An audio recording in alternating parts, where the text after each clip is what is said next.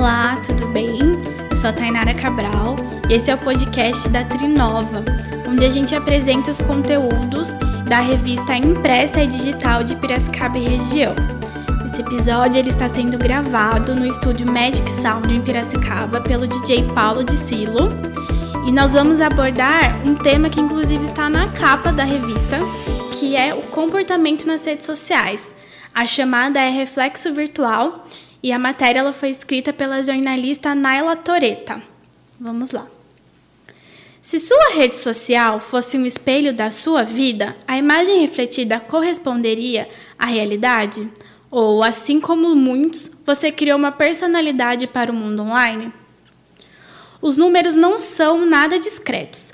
Mais de 2,77 bilhões de pessoas estão ativas nas redes sociais ao redor do mundo.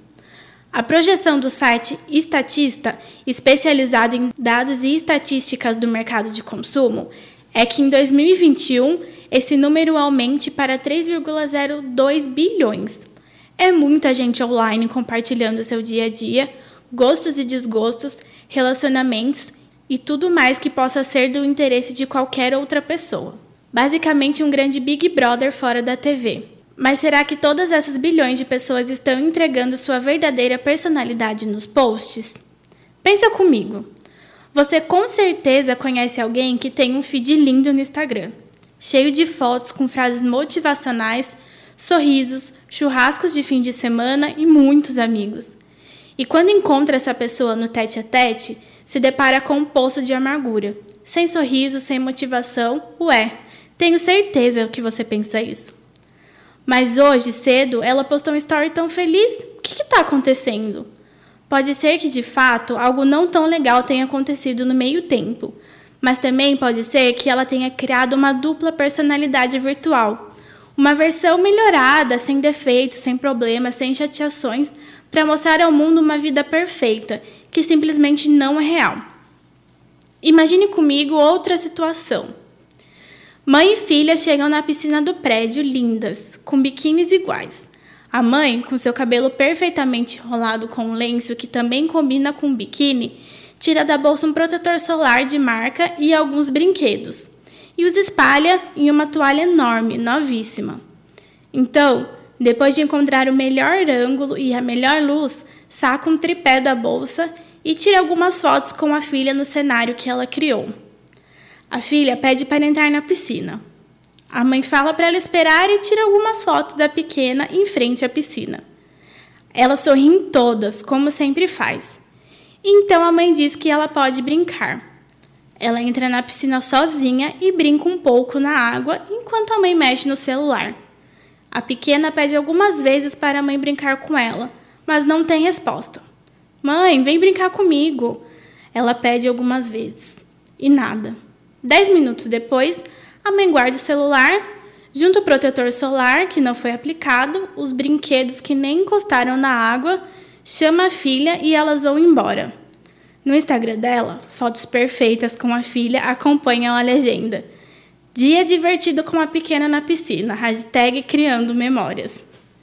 Esse relato que a gente acabou de contar rodou a internet recentemente. Se é real, jamais saberemos, né? Mas agora gera uma boa reflexão aqui sobre como o nosso comportamento online acontece, né? Pesquisadores da Universidade da Tasmânia, na Austrália, estavam determinados a compreender as consequências da falta de autenticidade online das pessoas.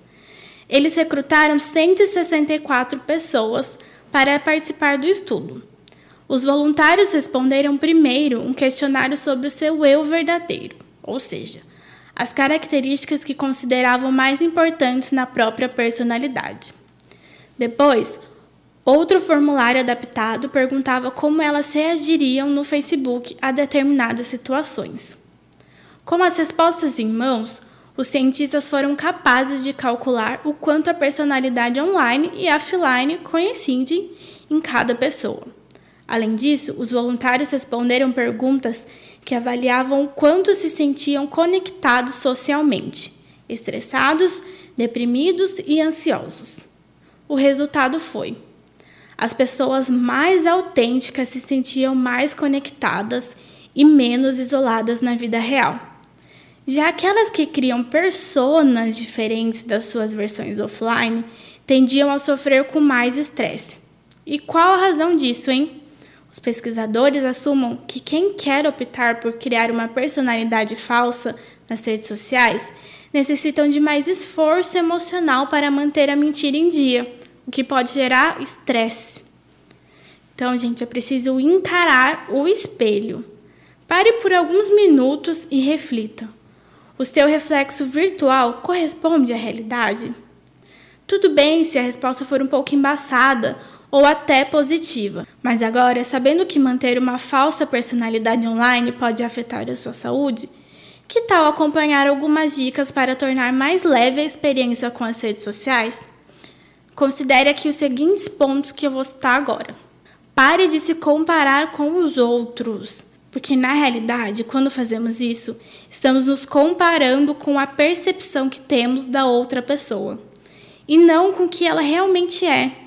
Sendo assim, nos comparamos com o ideal de alguém e não com uma representação real. Outra dica é: seja autêntico com você mesmo. Quais são as suas melhores características, hein? Invista nelas, tanto no dia a dia quanto nos conteúdos que compartilha online. As pessoas gostam de seguir pessoas com as quais elas se identificam, que são reais, que têm características e vidas reais. Trabalhe o medo de mostrar o seu verdadeiro eu e explore isso também online. Agora, a terceira e última dica é: ao invés de gastar energia criando histórias falsas e mirabolantes para postar nas redes sociais, invista seu tempo em aliar as suas características reais com a personalidade ideal que você almeja. Ao invés de passar horas buscando tirar a foto perfeita e mais alguns minutos pensando na legenda, que tal usar esse tempo vivendo o momento, escrevendo algo real, investindo em você mesmo? Bom, essa matéria da Naila é muito bom para a gente refletir, né? E fica aqui também a minha pergunta, gente. Qual é o reflexo que você está deixando nas redes sociais? Ele é igual da realidade?